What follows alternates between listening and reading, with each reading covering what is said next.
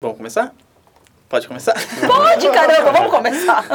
Science and technology.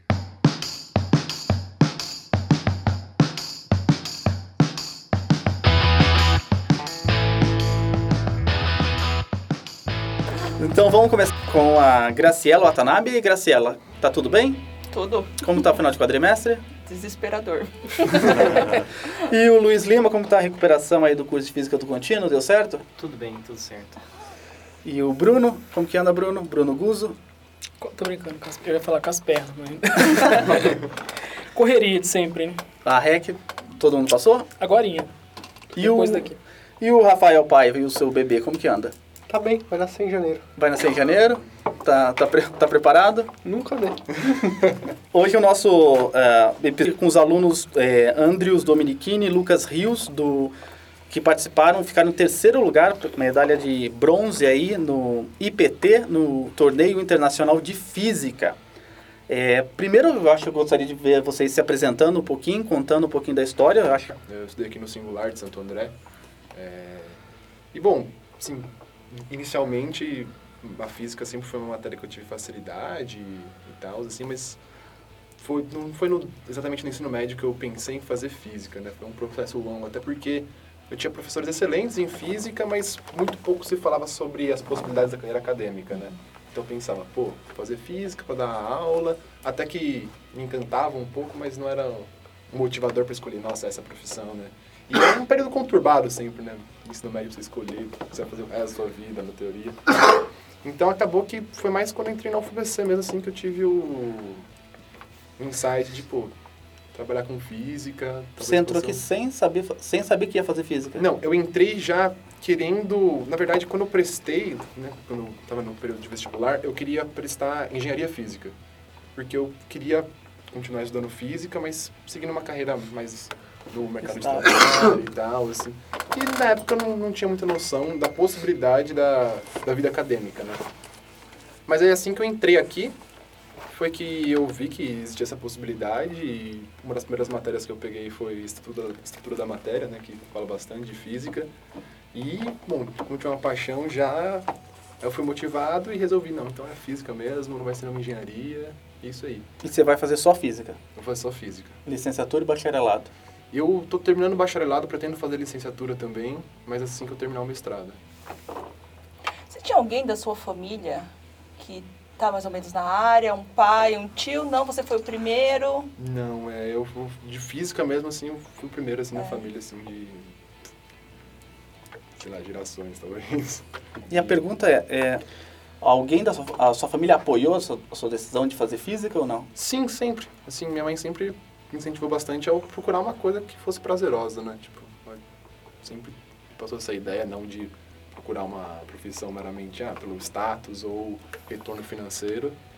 E, bom, na hora que eu decidi foi bem tranquilo, assim, em relação a isso. E o Lucas? Bom, a minha trajetória também é bastante parecida com a do Andres. Eu também estudei em escola particular, né? Não, não sou do ABC, sou de é, Guarulhos, mas ainda é próximo, né? E é, eu também, ao, ao longo da, da minha vida escolar, eu tinha mais aptidão por exatas, mas na, desde a, dessa época eu nunca tinha, de fato, feito a decisão de fazer física, né? Então foi é, um, vamos dizer assim, um longo caminhar, mudando de escolha até chegar na física, né? Então, a- as primeiras escolhas era fazer en- engenharia e eh, era a coisa que, a princípio, eu mais me identificava também porque, vamos dizer assim, fora da academia, a gente não sabe o que é academia, né? Então, a gente não sabe que você consegue eh, ganhar, eh, viver, né? Ganhar a sua vida eh, pesquisando algo que te interessa e que traz algum retorno para a sociedade, né? Então, acredito que se eu tivesse essa perspectiva desde mais cedo, eu, eu acredito que eu teria feito essa escolha mais cedo, né? Mas é, aí a ideia foi seguir para engenharia e a princípio eu gostaria de fazer engenharia aeroespacial, né? E aí foi que a UFBC né, surgiu como uma das eh, opções, né? Então, mas é, na época do vestibular eu prestei para o ITA, para a USP, é, Unicamp, né? no caso na Unicamp é só engenharia mecânica, mas é, felizmente é, eu passei na FBC e não passei nas outras. e pensando é, conscientemente, eu acho que foi a melhor coisa que poderia ter acontecido, porque é, eu acho que é, a carreira do, do engenheiro não é para mim, né? Então, é, junto com o ensino médio, eu cheguei a fazer técnico em automação industrial, né? Que era algo mais pro lado da engenharia, né? Era algo que eu conseguia fazer, mas também não, não dava muito, vamos dizer assim, prazer em fazer. Então, é algo que eu digo que eu toleraria fazer para minha vida, né? Então, foi isso também que me motivou a continuar seguindo, né? tentar prestar engenharia. Mas, é, aí entrando na FBC, aí tendo contato com professores, né? Que fazem pesquisa e tal, a UFBC incentivando a gente com é, o PDPD, né? Pesquisando desde o primeiro dia, então... É, então, a, UFBC ela mostrou esse caminho e eu percebi que o perfil né, do, do, um pesquisador, do físico, professor universitário, combina muito mais com, comigo do que é, um engenheiro, né? Então, foi nesse, nessa circunstância que eu tomei a escolha né, de fazer é, física. Você ainda vai pegar o diploma de engenharia ou ainda não? Não, vai, eu fiz duas disciplinas da, da, da engenharia, vamos dizer assim. Né? Talvez nem isso. A, a questão é que, de fato, eu, eu tinha o perfil para fazer física, mas eu nunca me foi dada a possibilidade real, né? Então, quando eu entrei, eu já vi que, tipo, não, não vale nem, nem a pena o esforço, eu vou fazer física que eu, que eu gosto, né? Quando eu entrei, eu, como a UFBC tem essa oportunidade de você fazer vários cursos, né? Você entra achando que vai fazer tudo, né? Aí, é, eu pensei, ah, vou fazer, vou pegando as matérias da, da engenharia, mas é, como eu gosto de física, eu vou fazer uma IC em física, né? Pra, pra Você fez IC em é. quê? Você está fazendo Então, IC em quê? Então, eu fiz a IC no, no primeiro ano, é, sobre é, relatividade, né? Então, é, era uma coisa ainda muito é, introdutória, né? Porque não tinha nem, nem é, ferramentas matemáticas para poder compreender. Então, eu fiz é, um estudo sobre é, o, o funcionamento do GPS como uma introdução à teoria da relatividade, né? Porque sem o, a teoria da relatividade, o GPS não, não seria possível né, funcionar, porque tem... Acho que é, 30 metros que dá de erro, né? Assim, se você Então, desconsiderar... Então, na verdade, se você não fazer nenhuma correção, ao longo do tempo, o seu erro vai para o infinito. Porque cada vez existe um, um, um atraso no sinal e cada vez esse atraso no sinal representa um, é, um desvio na posição real que você está. Então, você tem que estar constantemente fazendo né, correções, né? Aí, é, isso daí, né, no caso, foi só uma introdução, foi bastante, dizer assim, qualitativo, né, o estudo, porque estava iniciando ainda. Mas aí já, é, é, eu percebi que eu gostava muito mais de, de, de ficar estudando isso, porque quando você está estudando algo que te interessa, você fica lendo até como se fosse um prazer, né? Às vezes eu pro- procrastinava, é, em vez de estudar é, para as provas, eu estudava para para IC, né? Que é bem mais interessante, né? E aí, atualmente, eu também estou para me formar na, na- no bacharelado em Física, é, falta só algumas pendências, mas também eu já estou no, no mestrado, né? Que é a mesma situação do Andres. Ah, vocês terminaram o BCT, que é um curso básico aqui do FBC, e agora estão no mestrado na física. Isso. E você está com qual professor na física? É o Mauro Cosentino. E fazendo o quê? Então, atualmente, agora eu estou numa área totalmente é, é diferente, né? Então, é, co- conforme eu fui é, seguindo na, na, na física, né? Aí você vai vendo os vários sabores né, da física, física experimental, física é, teórica e tal. E aí eu percebi que, tipo, eu me, enca me encaixo mais num, num perfil um pouco mais é, mesclado, né? Talvez até, vamos dizer assim, interdisciplinar, já que está na FBC, né? Que é, eu não, não, não me enxergo totalmente como experimental nem como teórico. Então, eu achei o meio termo... É, Você é um computacional, então. exatamente. É a famosa terceira via. É, a terceira via. Então, a terceira, a terceira via é maravilhosa, porque você simula o experimento. Né? Então, você usa a teoria, simula o experimento, está no melhor dos mundos. Né? E aí, o, o que eu faço agora, é, eu simulo é, detectores a gases. Né? Então, é, os detectores a gases, a gases não, não só existem é, detectores de partículas né, a gás. Né? Então, esses detectores de partículas não estão só no, nas grandes é, colaborações, né? No- por exemplo, no, no LHC, no CERN, é, Fermilab, né? que você tem que detectar partículas. Né? O detector é, de partículas está, inclusive, quando você vai fazer uma tomografia, física médica é basicamente interação da radiação né, com a matéria e você detectar essas, essas partículas, essa radiação ionizante, né? Então, o que eu estou fazendo, é, é, junto com o meu professor, a gente está é, desenvolvendo um protótipo de, é, de detector a gás e, no caso, eu estou encarregado de desenvolver a simulação, né, que é para a gente otimizar e, inclusive, porque essas coisas né, experimentais são caras, né, então a gente precisa de precisa ter uma confiança né, de que vai trazer algum resultado né, antes de de fato gastar. E qual É, partícula especial para detectar? Então, especificamente os detectores a gases eles detectam é, radiação ionizante, né? Então qualquer, Qualquer tipo de coisa que ioniza o gás, né? exato, é qualquer é, um fóton, um muon, qualquer coisa que gere um elétron lá, a gente consegue é, detectar. E quando você acaba a, fí- a bacharelado em física? Aí, em tese eu já acabei, só falta entregar horas complementares, essas coisas. é porque, E o mestrado? O mestrado eu acabo é, no ano que vem, né? Então, eu estou terminando agora o meu primeiro ano, então é, eu devo defender o mestrado para o final do ano que, de 2019 ou para o começo de 2020. E o Andrews? É, em relação à pesquisa? Isso, trabalha com o quê? Com quem? É, eu, bom, estou fazendo mestrado agora, meu orientador é o Roberto Serra, é, na área de informação quântica. E, bom, a gente está ainda na, na missão meio de que decidir o que, que vai ser é, praticamente feito né, no, no nosso mestrado. Mas a gente tem uma ideia já de estudar algumas plataformas de machine learning é, aplicadas a sistemas quânticos, né? Tem não só, tipo, o machine learning clássico aplicado, mas também o machine learning quântico, né? Que seria usar, bom, todas as, as coisas envolvidas em informação quântica, que é, tem, é um processo de codificação de informação diferente da clássica, e usar isso para melhorar alguns processos dentro do laboratório e também é numa vertente mais de simulação, assim, para a gente ver o que, que dá mais certo que outras coisas. Mas no geral é isso. E quanto de mestrado você já fez no ano? Já fez as Eu- matérias? Sim, eu já terminei todas as matérias, nesse quadrimestre eu fiz a última. É, eu devo defender, concluir meu mestrado lá para setembro do ano que vem, porque eu entrei em setembro de 2017. Então, é, bom, tem menos de um ano ainda pela frente. Vamos falar então, vocês é, fizeram esse torneio internacional de, de física. Eu queria que alguém explicasse pra gente, pra quem tá ouvindo aí, o que, que é o IPT? O que, que é esse torneio? Da onde vocês ficaram sabendo que esse torneio existia?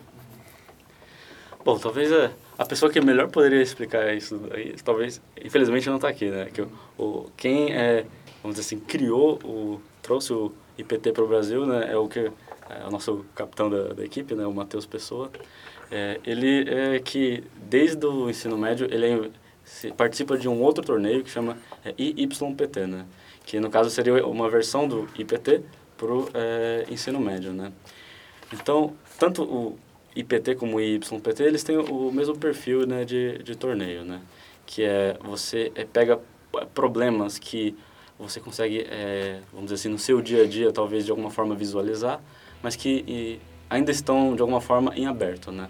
Então, é, às vezes, por, pelo problema ser de simples visual- visualização, não implica em é, sim, simples descrição né, do, do problema, né? Então, a ideia é pegar alguns problemas e, e estudar e fazer experimento, né?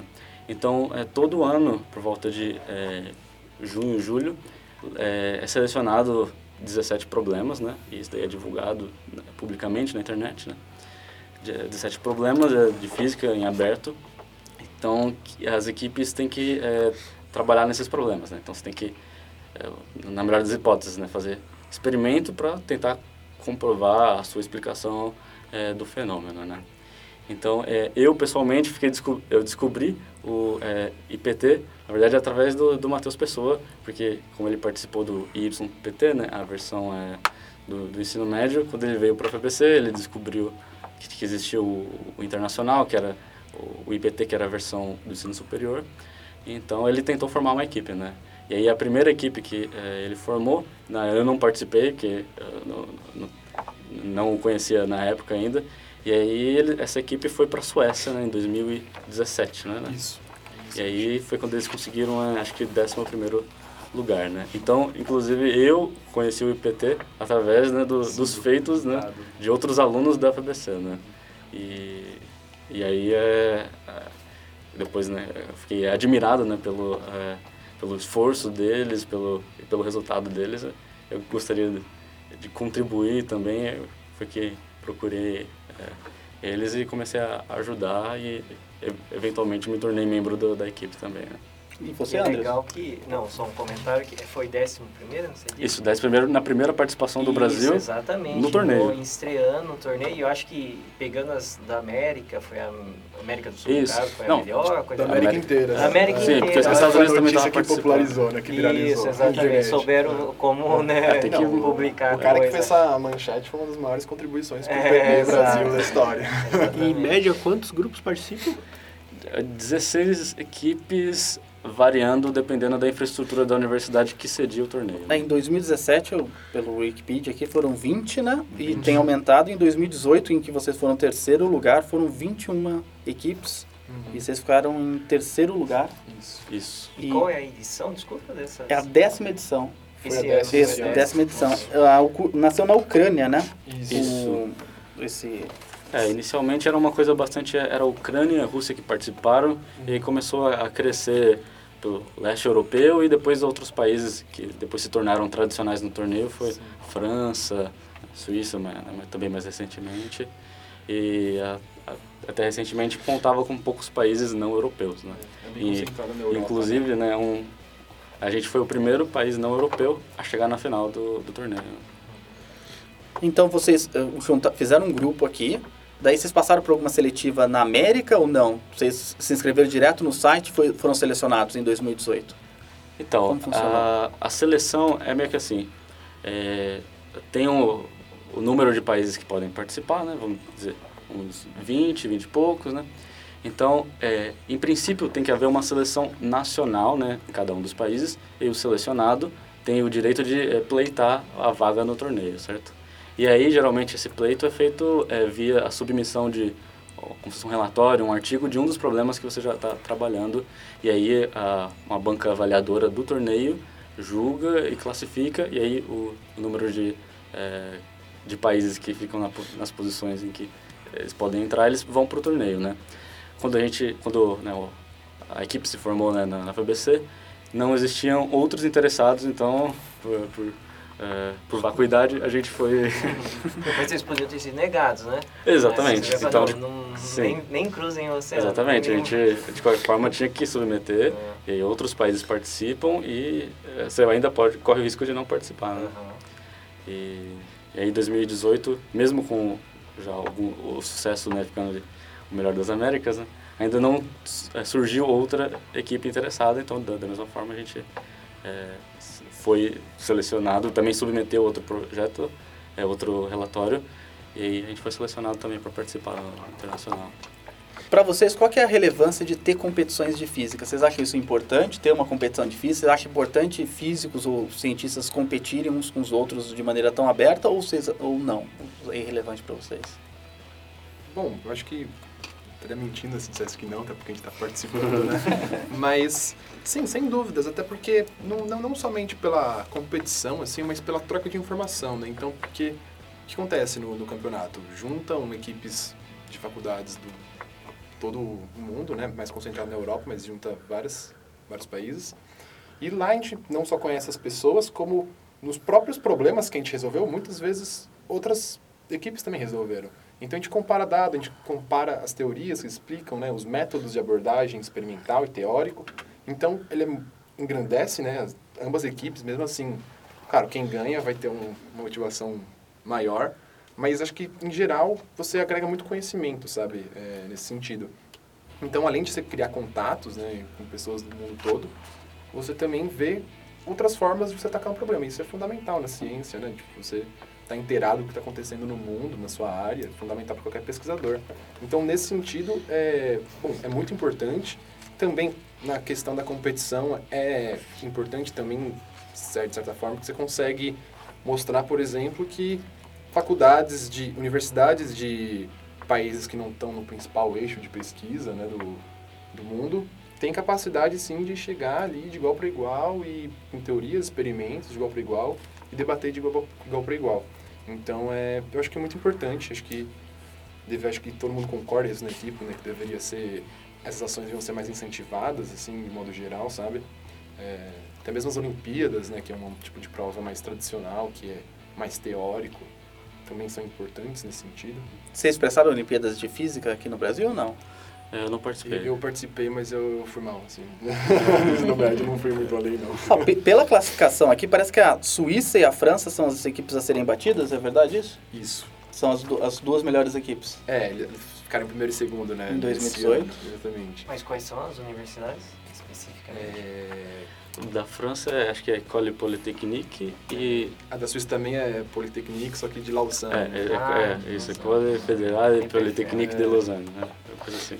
E aqui vocês têm algum professor que ajuda vocês a fazer o experimento e a teoria? Como é que é esse processo? Então, na verdade, a gente tem professores que colaboram, assim, de outras formas, na verdade, né? Porque até o próprio... A própria norma do torneio é, recomenda que os professores não participam, assim, participem diretamente nesse sentido. Claro que tem uma mentoria, assim, por trás, sempre a gente é, os conselhos, as propostas, né, de professores diferentes. Mas, por exemplo, em 2017, 2000 2017 quem foi como o líder do time, né, que você tem que ter um, alguém para ser júri na competição, que é o que a gente chama de líder do time, foi o professor Antônio Ranha Neves. Então, bom, ele, assim, nessa 2017 eu, eu também não estava na equipe, mas é, ele ajudou bastante, assim, até na, na parte institucional, parte de divulgação, nas ideias dos experimentos, foi com, com a equipe para a Suécia também. É, em 2018 ele continuou próximo, ele sempre esteve próximo né, do, do IPT, é, continuou auxiliando a É. gente, só que ele não, não foi para a Rússia com a gente, mas ele, sim, sem dúvida, ajudou bastante. Assim, eu acredito que na, na primeira participação do Brasil ele teve um papel fundamental, que era trazer alguma segurança também para os alunos que estavam participando, Uhum, né?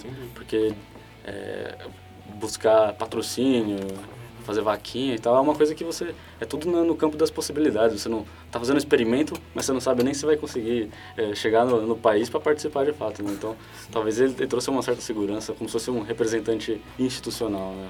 E como que vocês se prepararam para para vocês se reúnem toda semana, a cada duas semanas? Como que tem doping nisso? Vocês não podem tomar tanto café? Como que é que funciona o negócio aí? Se tiver doping de café, Tem doping de passa café? Será é uma que tem alguma outra coisa? Eu acho que o critério é, se tiver com pouco café, você não vai. Mas como que se prepara? Vocês, é todo dia? Como que é? Vocês Então- escutam por e-mail, WhatsApp? Como que funciona? Então, a princípio a gente se reúne, pega a lista de problemas, discute o que cada um gosta, qual, que- qual, que- qual problema chama mais atenção.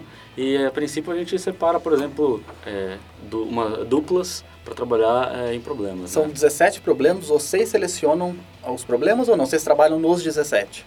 Então, em 17, princípio né? tem que trabalhar nos 17, né? Porque os 17 são passíveis de ser é, desafiados por outras equipes né, é, no torneio, né? Certo. Então, o, o ideal é você... No mundo ideal, você tem que chegar lá com os 17 resolvidos, né? Mas o, tendo 10, 12 é, é um bom número, né? E aí, é, a gente, tendo dividido o- os problemas né, entre membros da equipe, é, a- gente também tem um grande apoio dos, é, dos técnicos do laboratório da, da física, que sem eles, com certeza, a gente não conseguiria, porque eles, eles mantêm as portas do, do laboratório aber, abertas para a gente, a gente conversa com eles, alguma, alguma questão mais técnica do laboratório eles conseguem ajudar a gente, então eles, é, com certeza, eles, merecem muito agradecimento da nossa parte, né? Quantos aí- são no total na equipe de alunos? Então, são seis membros Seis é, que participam do torneio e aí, é, como líderes da equipe, pode ir até duas é, pessoas, né? Hoje, assim, de pessoas envolvidas assim, na equipe, é um pouco mais, talvez umas, uns nove alunos, não, assim, mas porque um pouco além dos membros que vão participar É. de fato, né? Então, E com, com relação à língua, tem que ter alguém, algum, Então, alguém que fala inglês bem. Pra, Alguém, pra, né? É. Alguém. É, é porque também, inclusive, tem uma regra que a- uma pessoa não pode fazer tudo no- dentro do, do fight, né? Sei. Então, acho que talvez cabe a gente explicar também como que funciona né, o, o torneio, né? Ah, bacana. É que, o, por exemplo, a gente tem então essa lista de, de 17 problemas, né, que são passíveis de ser desafiados por outras equipes, né. Então, o, o torneio ele é quebrado em, em que a gente chama de fights, né, de, são lutas, né. E aí, né, né, em cada fight, tem três papéis que a equipe pode é, passar, né. Você pode ser o reporter, que é o, quem apresenta o, a solução de um problema, o opponent, ou seja, você vai fazer críticas construtivas referentes ao report, né?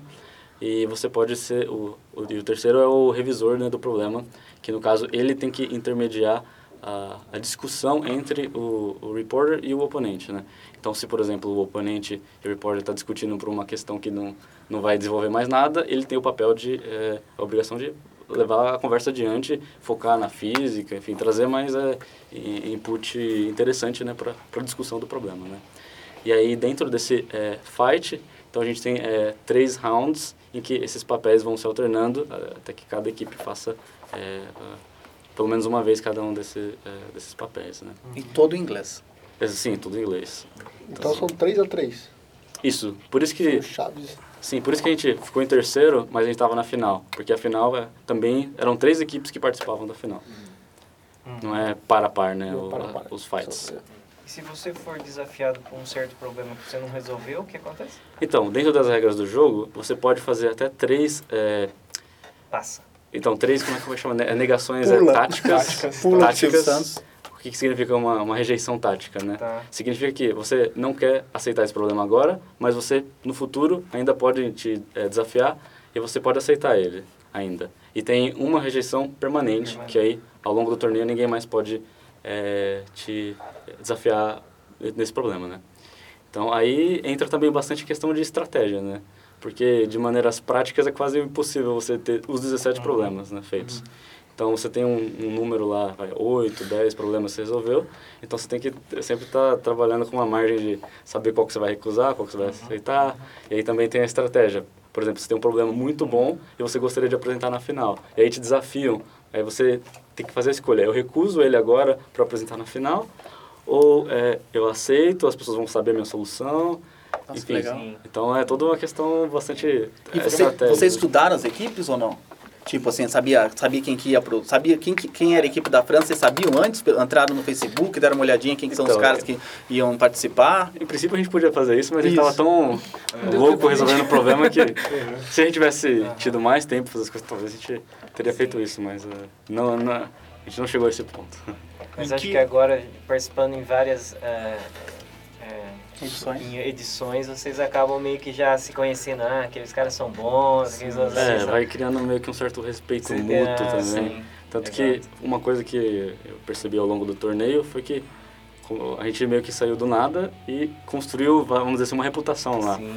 Que dava até pra ouvir que tinha uma certa conversa é, entre os, as outras, caramba, o Brasil tá indo muito bem, né? Tipo, Brazilian Storm. é. Aí teve até alguém que falou, né? Parece que eles não são só bons no futebol, né? Se bem que ultimamente o futebol não tá tão bem, né? Em que áreas são os problemas da física? Então, em princípio, pode ser qualquer área, Em então... geral, né? Tipo, é o que ele tinha dito no começo. Geralmente são problemas, assim, que de aparência simples, mas que não tem uma explicação ainda muito bem estabelecida, né? Então, não tem nenhuma área específica, então geralmente os problemas misturam várias áreas distintas, né? E só uma pergunta, vocês conseguiram passar na seletiva? Foram. Tinham que ir pra Rússia, mas faltava alguma coisa, né? Faltava um dinheiro aí pra vocês irem pra Rússia, que é um lugar muito perto, né? Vocês queriam ver a Copa do Mundo, Bem lá, acessível, um coisa. metrozinho, duas baldeações E como que foi a ideia? Como que vocês foram? Onde vocês arrecadaram dinheiro? Conta aí pra gente como que foi ir pra Rússia. Antes de chegar na Rússia, que isso é o próximo programa. Certo, é bom. É, a parte do financiamento sempre é um dos maiores problemas, eu acho, né? E basicamente, assim, inicialmente, né, a gente consegue uma parte de auxílio evento pela Prograde, né? Isso. E, mas ele não foi suficiente para cobrir todos os gastos, né? Então, na verdade, faltou muita coisa ainda. Então, bom, inicialmente a gente comprou as passagens com dinheiro próprio, assim, né? Meio que, bom, vamos ver o que a gente consegue. Fomos atrás de alguns patrocínios, conseguimos alguns poucos até, né? E, mas aí o grande, a grande coisa que a gente fez, assim, foi a, a vaquinha, né? Que a gente abriu a, a vaquinha que, no final, assim, foi um- uma grandíssima ajuda, assim. Foi a principal fonte, né? De, de verba pra gente. E, e- e foi bom porque a gente conseguiu uma visibilidade, assim, depois de conseguir o terceiro lugar. E foi ali que bombou mesmo a vaquinha, né? Então, tipo, foi até pra ver... É, a gente A deixou a vaquinha aberta ainda depois do torneio, Do né? torneio, pra pagar. É, já que a gente tinha mérito pra mostrar, aí divulgou mais. E... E o torneio dá alguma premiação é, É, monetária ou não? Não, não, é mais premiação simbólica mesmo, assim, por exemplo, é, Teve, teve na edição da Suécia, foi uma premiação simbólica, mas que foi De peso. muito simbólica de peso, né? Que o primeiro lugar ganhou a coleção dos livros do Feynman, cada integrante da equipe. É, esse ano na Rússia não foi um prêmio tão, tanto, tão bom assim, mas teve prêmio simbólico, né? Vieram um smartwatch. É, a gente né? ganhou um reloginho digital, isso aí. Desculpa a pergunta, mas tem que fazer. É, tem que fazer pergunta, né? É, quanto, quanto, quanto que foi, quanto foi arrecadado com a vaquinha online? Vocês sabem o valor mais ou foram- menos por cima? 15 mil reais, se não me engano. 15 mil reais. Isso. Doados No- mais por membros da própria UFBC ou teve pessoal de fora da universidade que tomou conhecimento? sim, mas acho que boa parte também foram pessoas de dentro que eh, doaram e compartilharam a notícia também, né? Então, de certa forma, passou pelo RBC, né? Mas é, no momento que a gente viajou, se eu não me engano, a gente tinha o quê? uns 7 mil, 8 Sim, mil. é. Então, o que fez bastante diferença também para pagar as contas né? foi depois, né, mais divulgação, que é o pessoal, que aí, como a gente acabou dando também, ah, virando notícia, alguns portais, chegou até a dar algumas entrevistas. E aí, é, pessoas que talvez não conheciam nem a UFBC contribuíram, né? Então, Só a última pergunta, quanto que custa para ir para a Rússia? Quanto vocês estimam que uma pessoa, um grupo como vocês gastam para ir para a Rússia? O nosso. A gente fez as contas, né? E nossa estimativa era de 30 mil reais. 30 mil reais para levar seis pessoas para a Rússia. Eram é oito. só a passagem, né? Só a passagem. a passagem. Ah, sim, tudo? Uns 50 mil reais Tudo- então? É, uns, é, uns 40... Sim. Vocês têm que pagar acomodação e Então, comida a ou não? questão lá que a gente paga uma taxa de inscrição de mil euros. E, Sim, é, que é dói. muito dinheiro. É. E, mas Por grupo, não por pessoa. Isso. pelo Ah, não, tá. senão fosse Se se tivesse mil Menos euros mal. por A gente membro, tava lavando o prato hoje. E eles, nessa taxa tá incluso acomodação, alimentação também todos os dias. Então, nos dias do evento, a gente teoricamente não gasta mais nada, assim. E vocês ficaram hospedados exatamente onde? Uma moradia dos estudantes da Isso, universidade? uma moradia estudantil lá na, na universidade na Rússia, eles tinham alguns prédios, assim, ao redor do campus, que É, é inteiro legal. moradia estudantil. E as equipes ficam próximas? Vocês têm contato? ou- Sim, sim. Dá pra Sim, envenenar a água do Dá, dá. Tentamos, mas não conseguimos, brincadeira. Mas, mas não existe, existe alguma tática psicológica assim ou não? fogos, né? Sim, Igual é no- fogos à noite. É. Vocês vão apresentar amanhã? Porque é Brasil! fora do, do, do ambiente do fight, eu diria que no geral não, mas teve uma situação que foi meio, talvez estranha, né? Logo de- no- depois do nosso primeiro fight, né, durante a tarde, o, a, o- a equipe da Suécia veio conversar com a gente. Parecia que eles estavam querendo meio que combinar, tipo, problema, estratégia para dificultar, acho que era para a Rússia. Olha, combina voto, hein? É, É, sim. Big Brother total, assim. É, mas, é, mas a gente, sei lá, não, não, tava, não foi muito confortável, só desconversou e, e seguiu a nossa estratégia. Né? Puxa, bacana, hein? Interessante. Muito, muito interessante. No próximo programa a gente vai falar sobre como que foi a competição, como foi a chegada na Rússia, como que é a Rússia, né? Onde o Brasil passou, perdemos a Copa do Mundo.